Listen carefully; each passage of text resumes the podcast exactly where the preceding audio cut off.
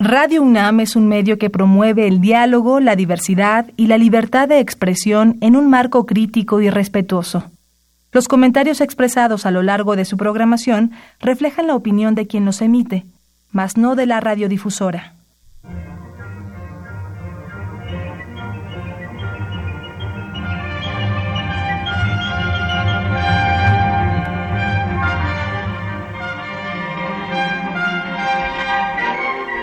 Temas de nuestra historia.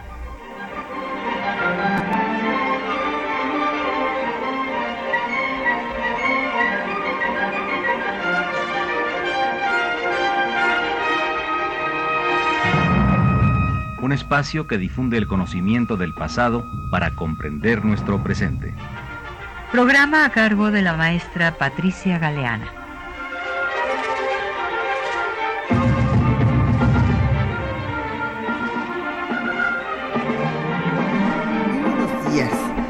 Pues el programa de hoy se lo vamos a dedicar a nuestros migrantes, nuestros migrantes a Estados Unidos, que pues han tenido desde tiempo pues inmemorial una suerte de violación a todos sus derechos cuando, por ejemplo, en las guerras mundiales, en la primera sobre todo, cuando México no entra, se les recluta, eh, no obstante que eran mexicanos, se les explota. Y bueno, esto creo que es un tema muy ad hoc, además de que justo hace 100 años, pues estaba el gobierno de Carranza luchando porque se respetaran los derechos de los mexicanos que trabajaban en Estados Unidos, oportuno en este momento en el que México recibe esta ola de migrantes hondureños. Y pues vamos a darles publicaciones que se relacionan con el tema. Primero que nada les digo que nos acompaña el doctor Felipe Ávila.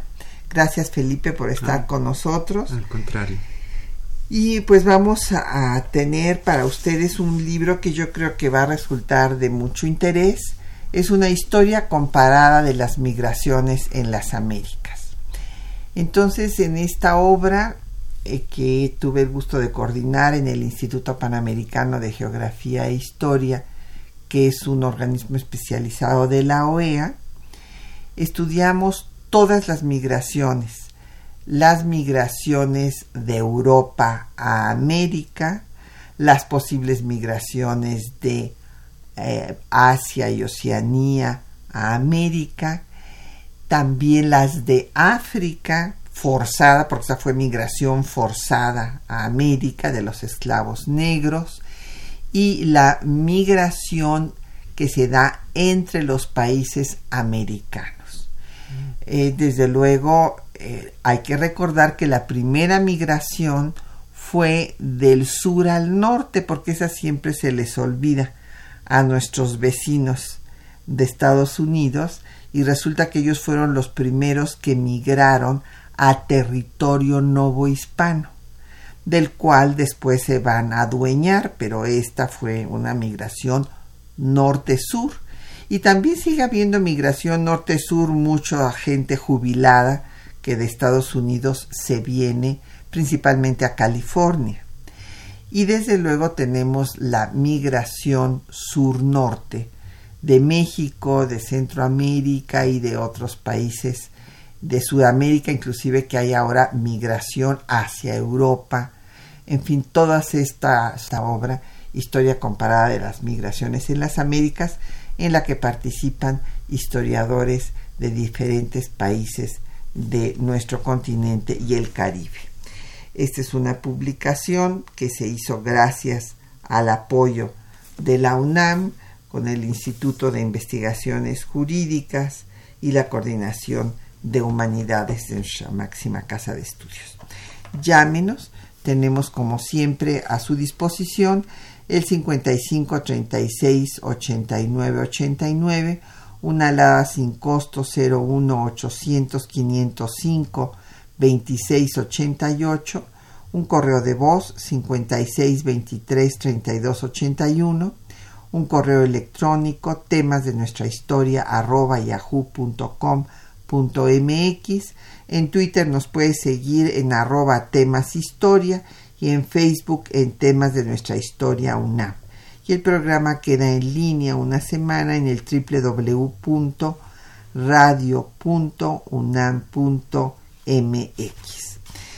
Bueno, pues Felipe, vamos a ver cómo se ha dado la migración finalmente de mexicanos hacia Estados Unidos. Claro, antes hay que recordar eh, pues un poco la relación que se dio entre nuestros dos países que originalmente fue una relación que se buscó como una relación fraternal. Esto es importante decirlo porque los países de la América hispana creyeron originalmente que Estados Unidos era como el hermano mayor que se había independizado primero y que iba a apoyar a las otras jóvenes naciones que estaban luchando por su independencia. Entonces, pues Hidalgo mandó a Pascasio Ortiz de Letona, Morelos también mandó a David Aro y a Mariano eh, Tabores. Después el Congreso designó a José Manuel de Herrera. Y es muy interesante que en el gobierno que establece Hidalgo en Guadalajara, le da instrucciones a Pascasio Ortiz de Letona para firmar una alianza, fíjense los alcances, ofensiva y defensiva con Estados Unidos. Esto es para defenderse de los españoles, obviamente, y también de comercio. Sin embargo, bueno, pues esto no desde luego no prosperó. Ortiz de Letona es aprendido antes de salir del territorio nacional, lo mismo los enviados de Morelos, y José Manuel Herrera solamente llega a Nueva Orleans. Y después pues vamos a tener el tema de Texas.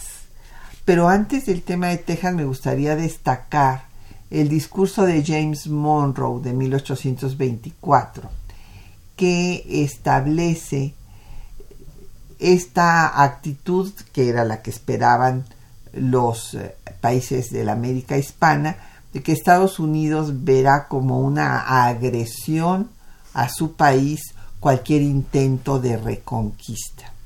Sin embargo, esta declaración de Monroe después se va a convertir en América para los Estados Unidos, esto es, que no intervengan los europeos para que América quede como zona de influencia nada más de Estados Unidos.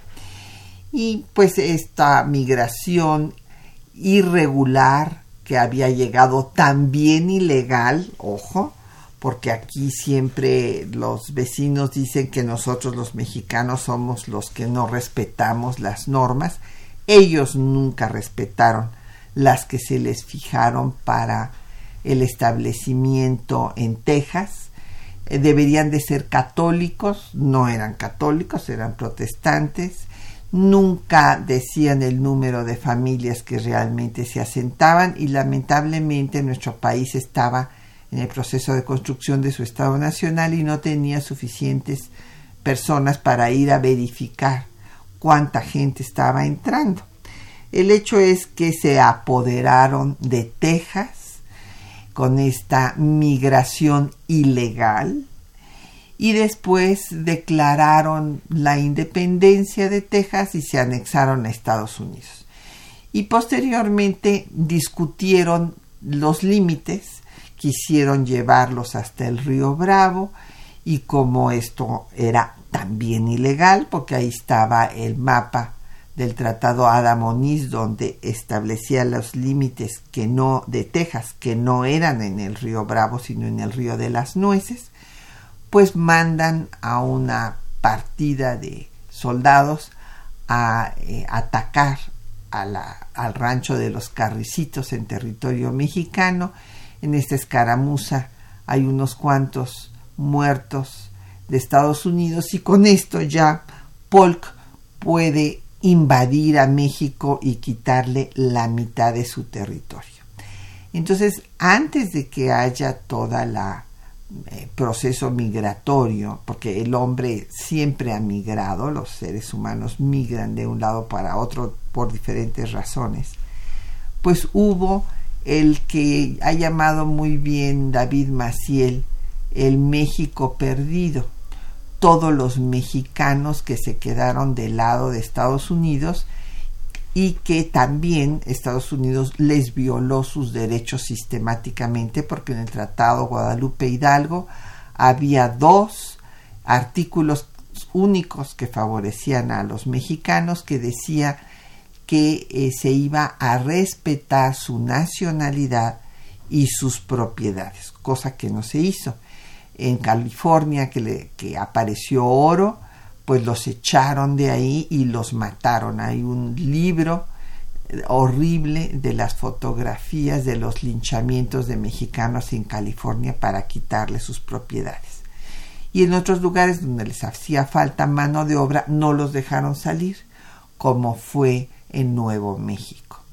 Entonces, como ven ustedes, pues no, no han cumplido más que las leyes que les ha interesado cumplir a ellos. Y el hecho es que eh, está el único artículo, el de lanzar a los indios pieles rojas, ese después lo derogaron con el Tratado de la Mesilla. Y finalmente, pues queda esta eh, parte de mexicanos que muchos de ellos desenterraron a sus muertos para traérselos a territorio mexicano. Porque, eh, pues no, desde luego que no querían estar en un territorio, pues que consideraban enemigo realmente de una cultura, de una religión distinta, etc.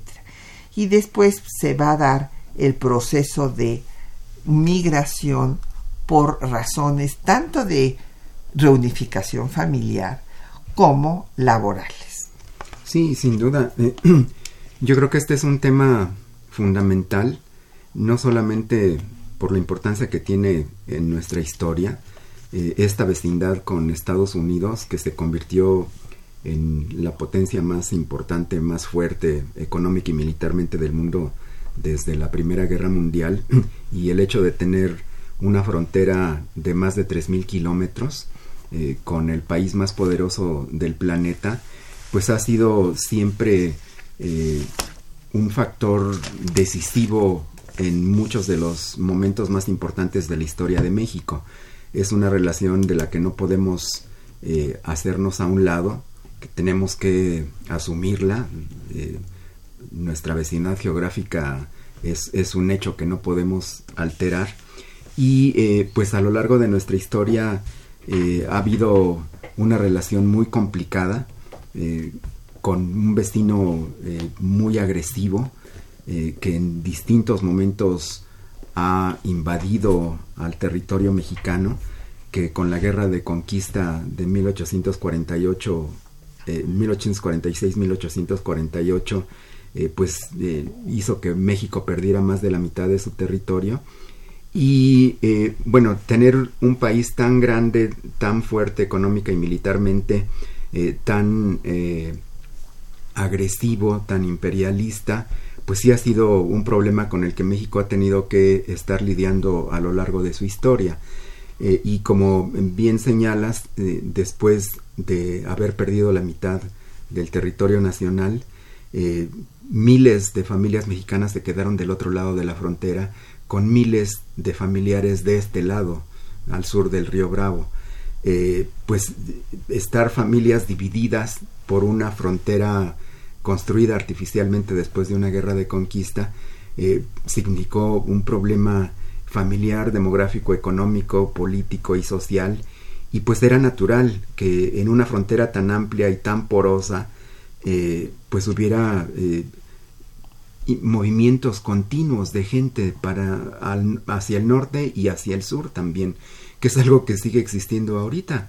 los eh, ahorita hay según cifras extraoficiales más de 20 millones de, mexicanos o de origen mexicano viviendo en Estados Unidos, eh, que vienen todos los años, hacia final de año, a visitar a sus familiares que están en, el territorio mexicano. Eh, entonces, es esta eh, situación de origen de familias unidas que son separadas después de una guerra y que quedan de, dos, del lado de dos países vecinos, eh, pues es el origen de, algunos de los primeros movimientos migratorios de gente que va a ver a sus familias y que se queda a trabajar allá y que después le manda dinero a los mexicanos que se quedaron de este lado, que es algo que sigue existiendo como un fenómeno enorme y que es una de las principales fuentes de ingreso para las familias mexicanas pero además las asimetrías económicas, porque Estados Unidos muy pronto se convirtió en un país económicamente muy poderoso, en expansión eh, hacia el mercado mundial, que necesitaba mano de obra y los mexicanos pues era como su eh, primera disposición natural. Muchos mexicanos comenzaron desde la segunda mitad del siglo XIX a ir a trabajar temporalmente a Estados Unidos y es algo que sigue ocurriendo todavía a pesar de todas las barreras que particularmente este gobierno actual de Estados Unidos de Donald Trump ha tratado de, imponer. Pues vamos a hacer una pausa para escuchar eh, la, el tema pues de cómo eh, a los trabajadores migratorios que estaban en Estados Unidos cuando este país decide ingresar a la Primera Guerra Mundial en abril de 1917. Se les va a obligar, se les va a enrolar violando sus derechos como ciudadanos mexicanos que eran. Muchos no eh, hablaban inglés, no entendían ni lo que pasaba y fueron enrolados y enviados a los frentes europeos en la guerra. Y aquí se refiere pues en este testimonio eh, que ustedes van a oír en esta canción Yo fui, eh, no se llama el registro de 1918, con Macario Ramírez y Ernesto Sánchez del disco Chicano Experience Texas Mexican Border Music, eh, volumen 14. Escuchemos. Les cayeron sus tarjetas a domicilio a cada una. Se verificó el registro del 21 al 31. Se verificó el registro del 21 al 31. Dios Laredo lucido con sus torres y campanas. Pero nunca olvidaremos a lindas mexicanas, pero nunca olvidaremos a tus lindas mexicanas. Ya nos llevan a pelear a unas tierras muy lejanas llevan a pelear con las tropas alemanas y nos llevan a pelear con las tropas alemanas. Ya nos llevan a pelear a distintas direcciones nos llevan a pelear con diferentes naciones y nos llevan a pelear con diferentes naciones. Que le fue la travesía sobre las olas del mar. Grande fuera mi alegría, yo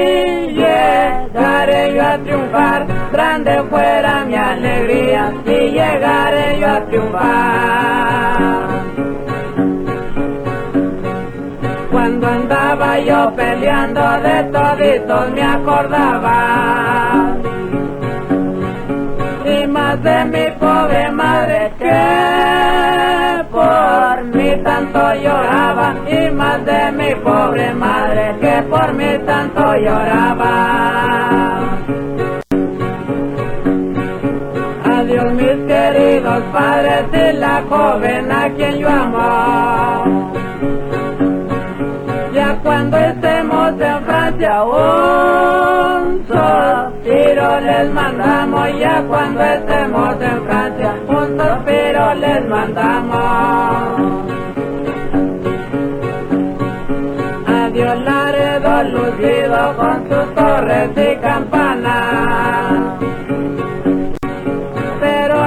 Olvidaremos a tus lindas mexicanas, pero nunca olvidaremos a tus lindas mexicanas. Bueno, pues nos han llegado muchas preguntas y sobre todo también muchos comentarios. Doña María del Carmen Ramírez de Naucalpan eh, dice que si podríamos mencionar que con la guerra de México con Estados Unidos, que no fue una guerra de México con Estados Unidos, vamos a empezar por el nombre. El nombre real fue una guerra de conquista territorial que Estados Unidos infligió a México y no fue una guerra que México hubiera provocado a Estados Unidos. Fue una invasión burda, además están todos los testimonios, inclusive de Abraham Lincoln, de cómo Polk mintió, así como hemos visto otras mentiras después, como cuando lo de Irak, que también eh, Collins mintió a Naciones Unidas flagrantemente. Bueno, pues aquí también mintió diciendo que los mexicanos habían atacado a los estadounidenses cuando él mandó al ejército a invadir territorio mexicano y lo que hicieron los eh, rancheros de Carricitos pues fue defenderse de que si te invaden en tu casa, ¿verdad? Bueno, pues haces algo para defender lo que es tuyo. Entonces, que muchos mexicanos se quedaron en el territorio estadounidense y que el acuerdo de respetarlos no no no, no es que no haya funcionado, no fue respetado, punto, según convino.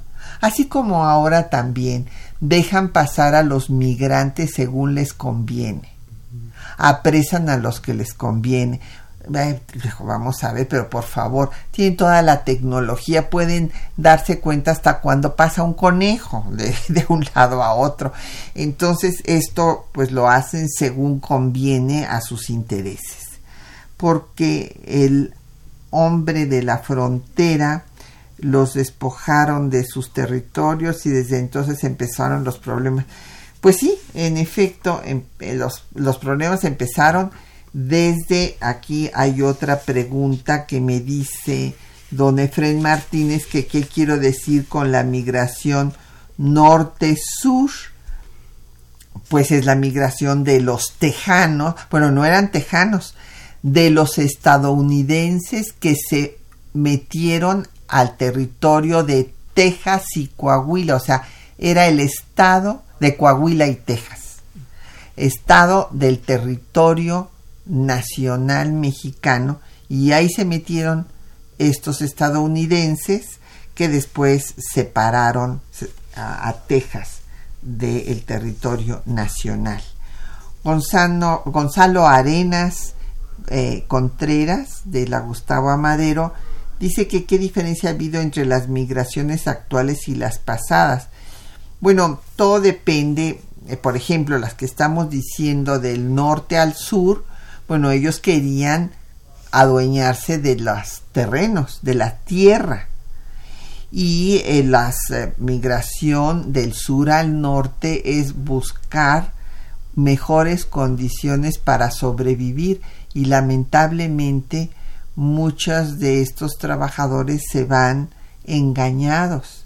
Les ofrecen salarios que después no les pagan, condiciones que no respetan de vamos, de salubridad para sus viviendas, para todo, y con esto de que se los llevan los enganchadores en forma ilegal, pues es una nueva forma de esclavitud, en realidad, porque allá eh, pues los tienen trabajando, luego no les pagan y los amenazan con que los van a entregar a la migra si, si, si no aceptan lo que dice el empleador, que realmente es el explotador, es el nuevo esclavista de nuestro tiempo. ¿Qué características tienen en cada una de sus etapas? Pues van, van variando, don Gonzalo, eh, que si ha habido diferencias, que quién provoca las migraciones. Las migraciones eh, se eh, provocan, pues la provoca la, la miseria normalmente. Hay desde luego otras migraciones que han sido provocadas por razones políticas, por razones de inseguridad, de guerras. Las guerras provocan olas de migrantes inmensas. ¿Por qué? Porque la gente está buscando sobrevivir. Entonces, si hay guerra en su territorio, pues se va a otro para eh, pues salvar la vida. Y eh, pues la gente que se está muriendo de hambre en su campo, que no tiene cómo salir adelante, pues cree que puede salir adelante en otro lado y pues esa es la razón de que haya migración. ¿Y qué es lo que pasa? Que yo creo que esto es muy importante que lo reflexionemos. Cuando llegan estos eh, trabajadores buscando sobrevivir, los trabajadores del lugar a donde llegan estos migrantes no los quieren.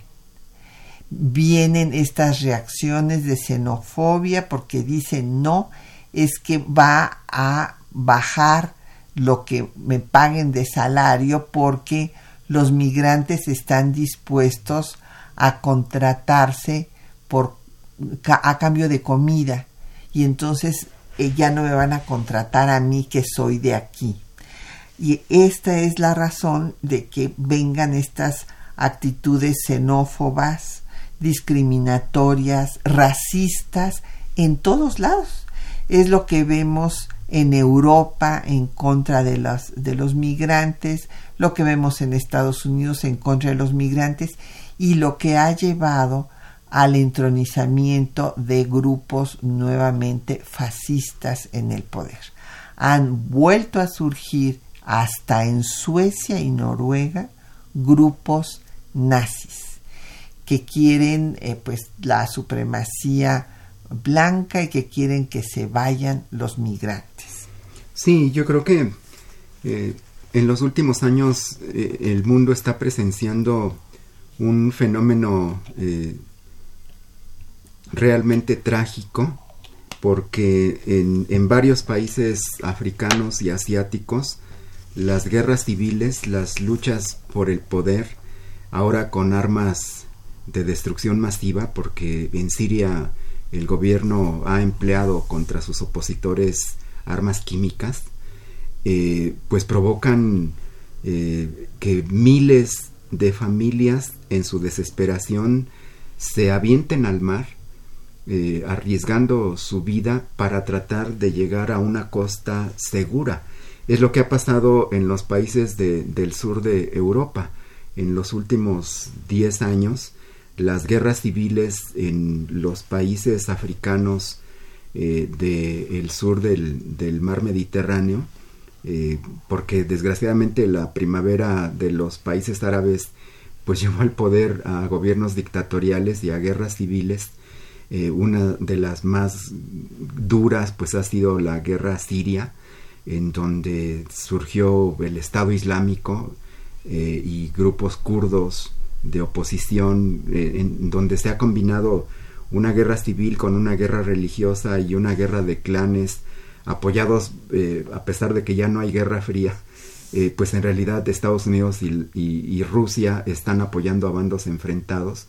Y pues esto ha provocado miles de muertos destrucción de fuentes de trabajo y una emigración masiva de, de estas familias que buscan salvar la vida y que se lanzan al, mar Mediterráneo tratando de llegar a Europa.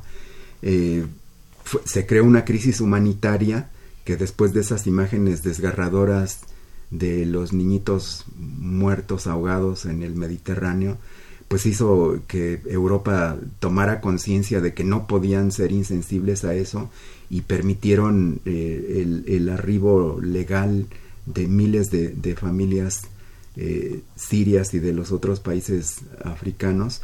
Pero eh, esto lo que provocó es lo que has comentado, que surgiera un rechazo de los grupos de extrema derecha, supremacistas, eh, partidarios de una ideología nazi, eh, xenófoba, contraria a las razas que no son como ellos, y que empezaran a empoderar a los grupos más reaccionarios y más de extrema derecha, que ha ido avanzando de manera eh, inconcebible en, en, todos los países europeos y también en Estados Unidos. Eh, los pues Por eso está Trump en el poder. Sí, hay, hay, un resurgimiento de este nacionalismo y de este nacionalsocialismo y de este fascismo en toda Europa que están capitalizando pues eh, eh, este problema provocado por la miseria y por la lucha por la sobrevivencia de miles de familias que pues están tratando de encontrar mejores oportunidades en Europa. Les están cerrando las fronteras, incluso ahorita han salido muchas noticias de que el gobierno francés está apresando y deportando a migrantes africanos y los está depositando del lado de la frontera italiana. Entonces ahorita hay un problema entre Italia, entre el gobierno de Italia y Francia, por estos migrantes que ninguno de los dos se quiere quedar con ellos, ¿no?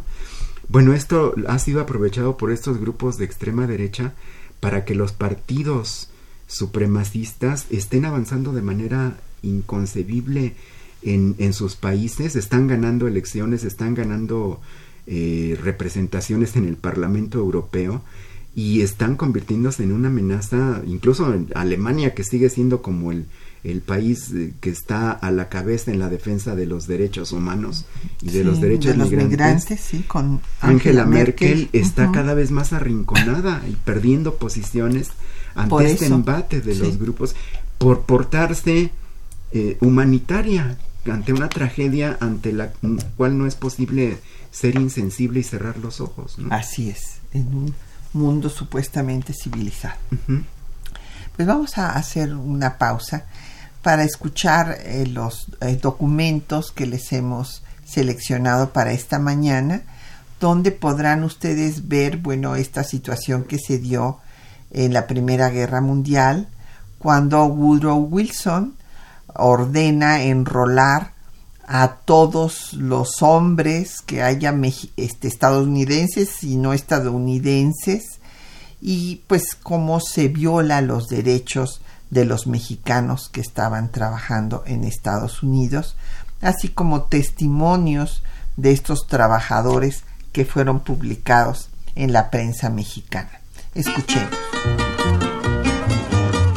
Al entrar Estados Unidos a la Primera Guerra Mundial, su necesidad de mano de obra en los campos y en las fábricas aumentó considerablemente. En noviembre de 1917, el gobierno estadounidense convocó al servicio militar obligatorio a todos los residentes extranjeros en su territorio. El gobierno de México solicitó formalmente al Departamento de Estado de Estados Unidos la liberación de los mexicanos enrolados. Juan T. Burns, quien había sido cónsul mexicano en Nueva York, en entrevista al diario El Demócrata, relató que, siguiendo las instrucciones del presidente Venustiano Carranza, todos los cónsules mexicanos habían asesorado a los connacionales para evitar el enrolamiento forzoso e ilegal. Sin embargo, todas mis gestiones corteses, convincentes y hasta deferentes ante las autoridades militares estadounidenses fueron ignoradas. Infinidad de compatriotas humildes, de esos que ganan el pan en aquella tierra con el sudor de sus frentes, cooperando hacia el progreso de aquel país a donde han sido llevados con miles de promesas, ha sido primeramente inscrita en el censo militar y posteriormente forzada al flamante ejército americano solamente porque su trabajo, su falta de idioma y su ignorancia de los elaboradísimos engranajes de los decretos militares le impiden cumplir oportunamente con la infinidad de requisitos y de tecnicismos legales que se requieren para primero que es extranjero y después que está exento del servicio militar. Además, el trámite era muy lento por lo que muchos connacionales ya se encontraban combatiendo en el frente de guerra francés. El 28 de febrero de 1918, el diario El Demócrata publicó el testimonio de un mexicano que relató lo que le había ocurrido en una carta que había enviado al Consulado de México en San Francisco, California. Yo, Domingo Hernández, ciudadano mexicano, originario de Aguanueva, Zacatecas, Declaro solemnemente que estuve detenido en el campamento militar del gobierno de Estados Unidos en American Lake, Washington, por haber salido sorteado para servir en el ejército. Al defender mis derechos, logré que se me oyera, mas nunca pude obtener mi baja, ya que argumentaron que soy nativo del Paso, Texas, lo que es enteramente falso. Existen varios mexicanos de dicho campamento sin que se les oigan sus reclamaciones para obtener su libertad. Además de que se les tiene destinado al servicio de este país, se les da maltrato, dejándolos de todas las maneras posibles. El denunciante señaló que estuvo dos meses sin recibir un solo centavo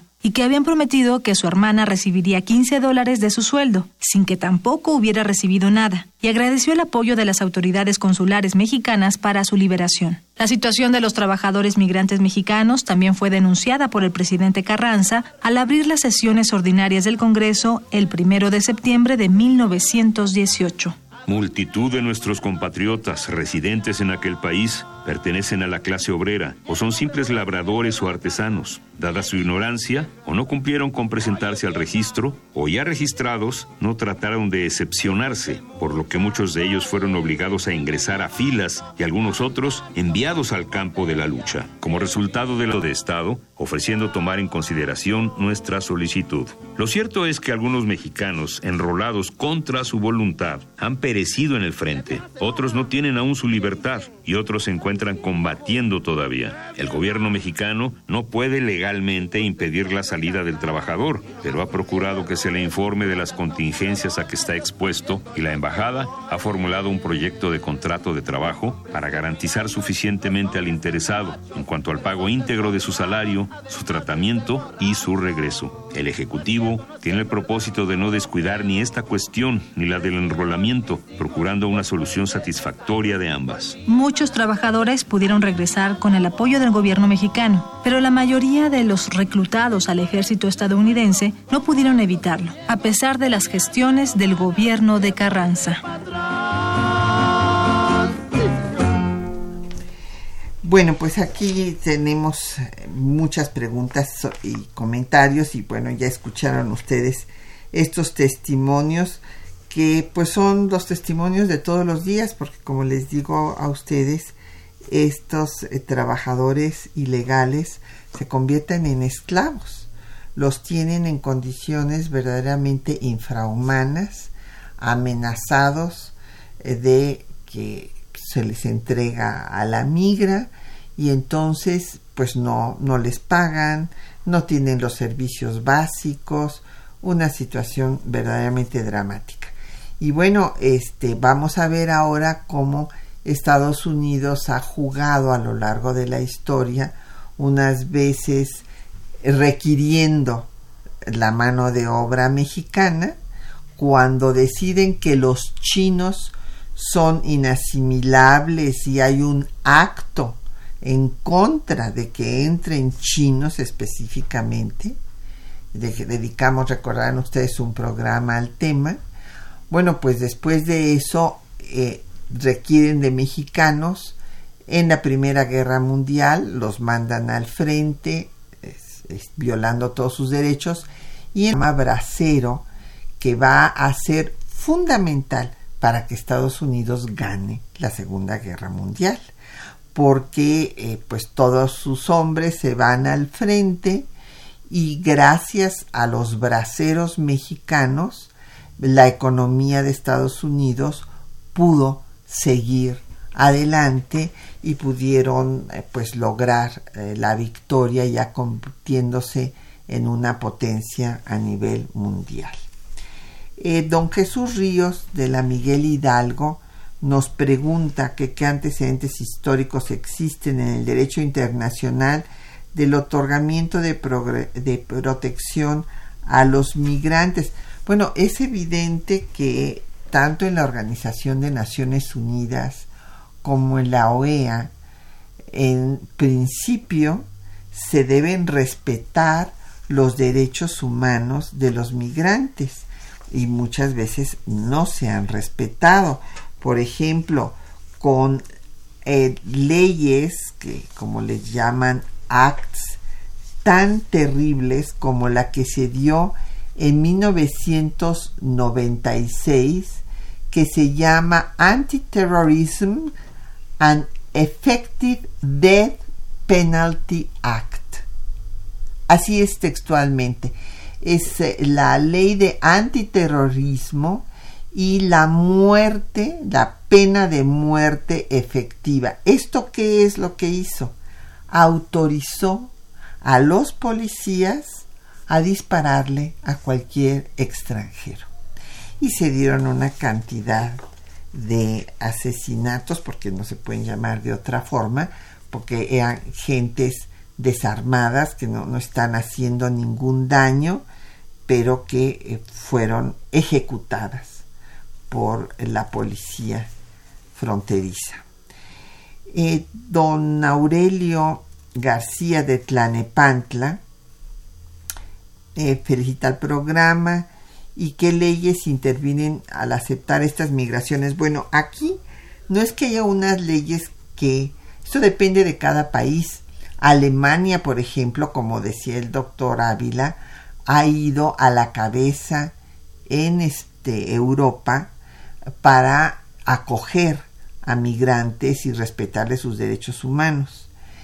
Aquí el asunto que tenemos es que sí se puede acoger a los migrantes, pero hay que revisar su situación uno por uno eh, porque eh, son distintas la situación de, pues no sé, una persona que es perseguida y que pide refugio, asilo político, a una persona que quiere estar en tránsito, a un trabajador o también a una persona que puede ingresar al país sin eh, razones humanitarias y más bien pues con eh, pues por motivaciones delictivas porque también esto se da. Entonces se tiene que verificar cuál es la situación de cada uno. Sí sin duda. Eh, la legislación mexicana es muy escrupulosa muy estricta. Eh, como bien señalas hay distintos casos en los cuales se puede admitir a extranjeros como, como trabajadores temporales con permiso para trabajar eh, con distintas formas migratorias, eh, como turistas, como estudiantes, eh, como gente que viene nada más un tiempo a visitar a su familia. Y esto lo determina el Instituto Nacional de Migración. desafortunadamente, la demanda es muy superior a los recursos humanos y materiales con que cuenta el instituto, de manera que eh, yo he sabido casos de, gente sudamericana, eh, sobre todo pues en países en donde hay condiciones muy difíciles económicas como Venezuela, que, solicita eh, permiso para venir a México. pueden venir como turistas, la mayoría, pero les dan nada más un tiempo de estancia en el país hay otros que solicitan venir a trabajar, ahí lo que les piden es eh, una carta de invitación de una empresa o de un mexicano que esté acreditado en eh, gobernación eh, y en relaciones exteriores para que pueda contratar extranjeros. Se les hace un estudio a las empresas mexicanas primero para que sean reales, que no sea una ficción eh, y, que tengan la capacidad económica para contratar y que se justifique el trabajo que van a hacer los extranjeros, ¿no? Bueno, esto lleva meses, esto se tarda mucho y, pues no es un trámite expedito. Entonces, un problema que eh, está ocurriendo ya eh, con, con, esta migración masiva de hondureños en tránsito que están todavía ahorita en, en Chiapas, pues es que se les tiene que dar una atención uno por uno. Claro. Y el problema es que eh, pues están solicitando porque, que, tengan sus papeles en regla. Y, muchos migrantes pues en su desesperación no cuentan con estos papeles. Entonces eh, eh, va, va, a ser un problema al que el gobierno mexicano actual y el próximo que va a entrar eh, pues van a tener que, resolver de manera apresurada y además con una presión mediática internacional en donde pues los ojos del mundo están puestos ahorita en, en la caravana de migrantes hondureños, ¿no? Es algo que el gobierno mexicano tiene que comenzar a, a, resolver de manera urgente. Sí, es un problemón gigantesco que ideó un diputado de oposición al gobierno actual en Honduras. Él fue el que organizó todo esto, pero curiosamente se le olvidó su pasaporte y luego ya no pudo entrar a territorio mexicano y dejó a las niñas, mujeres, eh, y todo mundo enfermos, ahí abandonados y se regresó cómodamente a Honduras. Entonces, bueno, pues tenemos eh, esta situación que, como dice el doctor Ávila, es de gran, gran, gran envergadura. Ojalá que pueda dársele la atención adecuada. Vamos a escuchar más eh, canciones de eh, este tema tan pues doloroso que es el que viven los migrantes y aquí vamos a escuchar Yo fui bracero con una banda de Guadalajara que se llama Ampersand que fue una serie, es la música para una serie radiofónica del Instituto Morelense de Radio y Televisión que se transmitió también en Estados Unidos sobre eh, la vida de los braceros.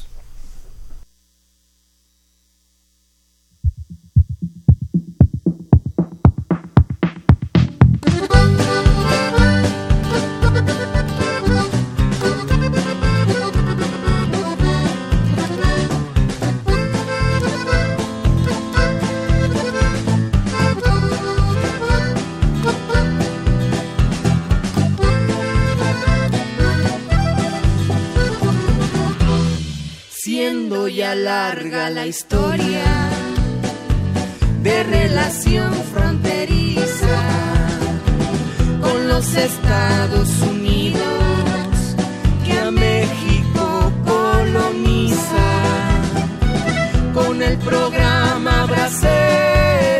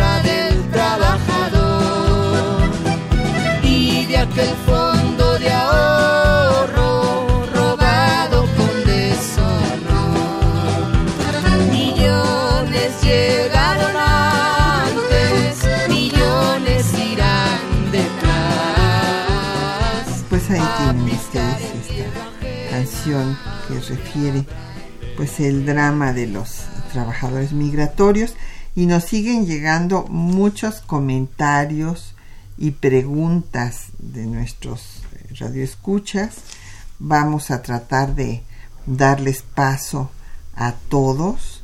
Bueno, don Mario Orozco Méndez preguntaba por la legislación y bueno, pues la hay tanto a nivel de la Organización de Naciones Unidas como de la OEA, como en cada uno de nuestros países. Y don Jorge Morán de la Gustavo Amadero, que eh, actualmente podrá por fin llegarse a un acuerdo que resuelva la migración mexicana. No, yo creo que no, definitivamente, don Jorge. Inclusive lo, lo más terrible de todo, platicábamos aquí con el doctor Felipe Ávila, es que este movimiento migratorio hondureño, pues prácticamente parecería parte de la campaña de Trump, porque ustedes imagínense con esta eh, cantidad de gente tratando de llegar a Estados Unidos, pues le van a dar la razón a Trump en que hay que reforzar.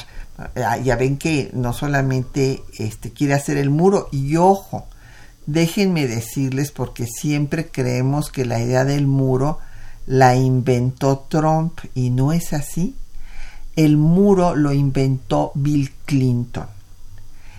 El muro empezó para dividir a Tijuana de San Diego en el gobierno de Clinton.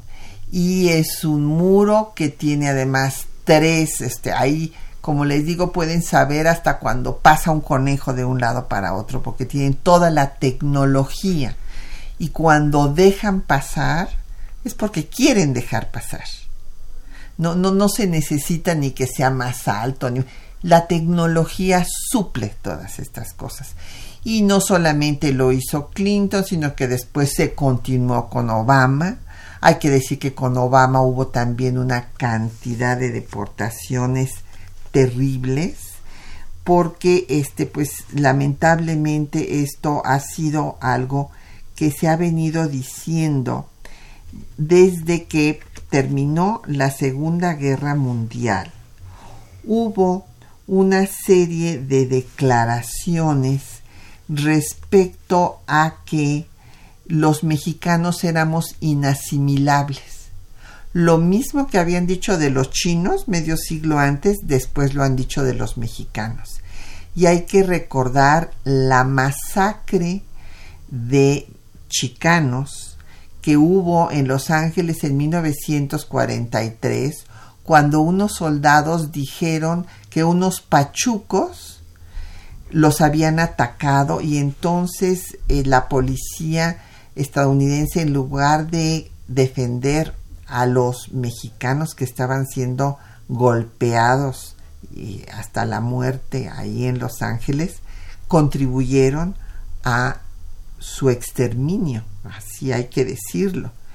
Entonces, y los ocho marinos que habían participado, blancos, que habían participado en la trifulca, esos quedaron libres. Mientras que muchos mexicanos murieron de los golpes, en los arrestos, porque no les dieron ni siquiera servicios médicos. Esto fue 1943. Y, y eso dio motivo a una extraordinaria película eh, Sud Suit, que, que, se proyectó también y que todavía se puede consultar algunas veces en, en, ciclos de cine de arte, que es precisamente la recreación de un director chicano acerca de, de esta masacre de mexicanos que tuvo lugar en 1943. Es una película extraordinaria. Sí. Y bueno, hay que ver cómo fueron surgiendo las cosas. O sea, primero, pues va a ver el Servicio Estadounidense de Migración en 1953, la Operación Espaldas Mojadas, militarizan la frontera en 54, y paralelamente amplían el programa Bracero, después eh, tenemos al muro, hay que recordar que este muro, como les decía yo, empezó con Clinton y continuó, después en 96 se da el eh, acto eh, antiterrorismo que les da facultades para inclusive matar, Death Penalty Act, así se llama textualmente, y ya la cuestión todavía se recrudeció más cuando viene el acto terrorista contra las Torres Gemelas. Y es muy importante leer a Samuel Hodgington y lo que dice de que los mexicanos vamos a eh, acabar dividiendo a Estados Unidos y que eh, los mexicanos y los latinos tienen esta división, irá desde Los Ángeles hasta Miami. Y por eso es que hay un senador, Patrick Buchanan, que dice que hay un complot azteca para reconquistar los territorios perdidos en 1848 y que eh, toda esta parte pues culturalmente en forma el, también la lengua ya será como Kosovo que prácticamente es parte de Albania entonces es una situación que ha llevado pues a que se exacerbe el racismo y la xenofobia en contra de los mexicanos fundamentalmente y de los latinoamericanos. Jorge Morán de la Gustavo Amadero, pues si creemos que se resuelva, no lo creo que para nada, todo lo contrario, con el señor Trump no se puede resolver. Eh, Alberto Fernández de Naucalpan, que por qué los libros de historia no hablan de lo que pasó en el 47, no, yo creo que sí hablan, eh, es un parteaguas en la historia de México. Acuérdense el dicho de que geografía es destino y eh, como diría O'Gorman, este, el, trauma de la historia de México es estar junto a Estados Unidos. León David Casas Romero, eh, la migración ha existido siempre, la gente busca mejores condiciones, está en nuestra naturaleza y Estados Unidos busca migrar a otros planetas. Sí tiene usted razón, además de que es un, es un país formado por migrantes. Y el licenciado Avilés dice que lo que sucede actualmente con las migraciones se trata de países tercermundistas que han sido saqueados en sus riquezas. Sí, países que se ha coartado su desarrollo económico y que por eso pues son expulsores de migrantes. Jorge Virgilio de Coyoacán, que eh, a pesar de que el flujo migratorio no se podrá detener porque las autoridades eh, norteamericanas han ido incrementando la vigilancia pero sí, eh, incrementan la vigilancia, pero le digo, dejan pasar a los que les convienen, a los que necesitan.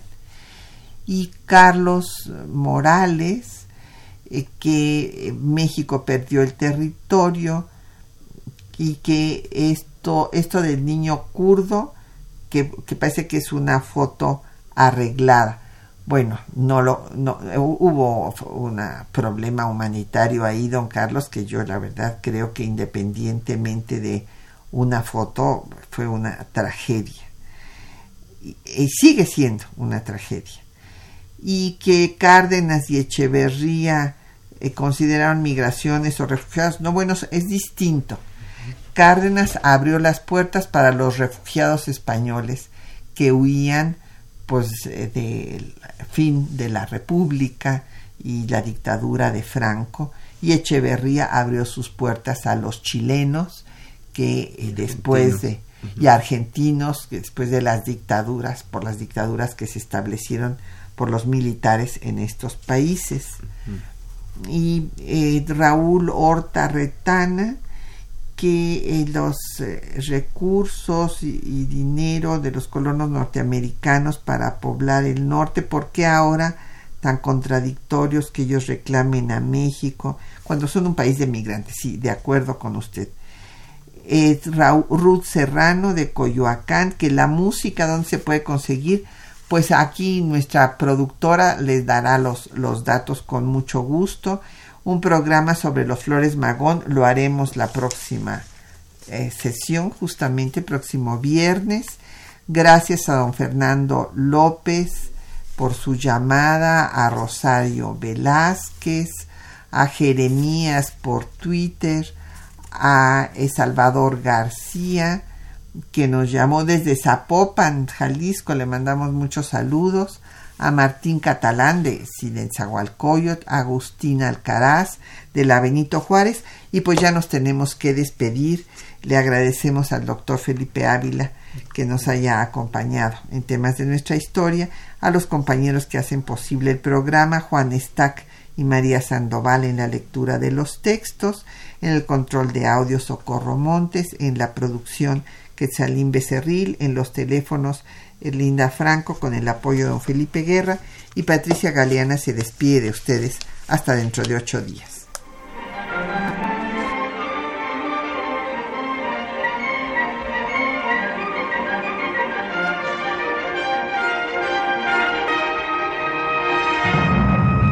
Un espacio que difunde el conocimiento del pasado para comprender nuestro presente. Programa a cargo de la maestra Patricia Galeana.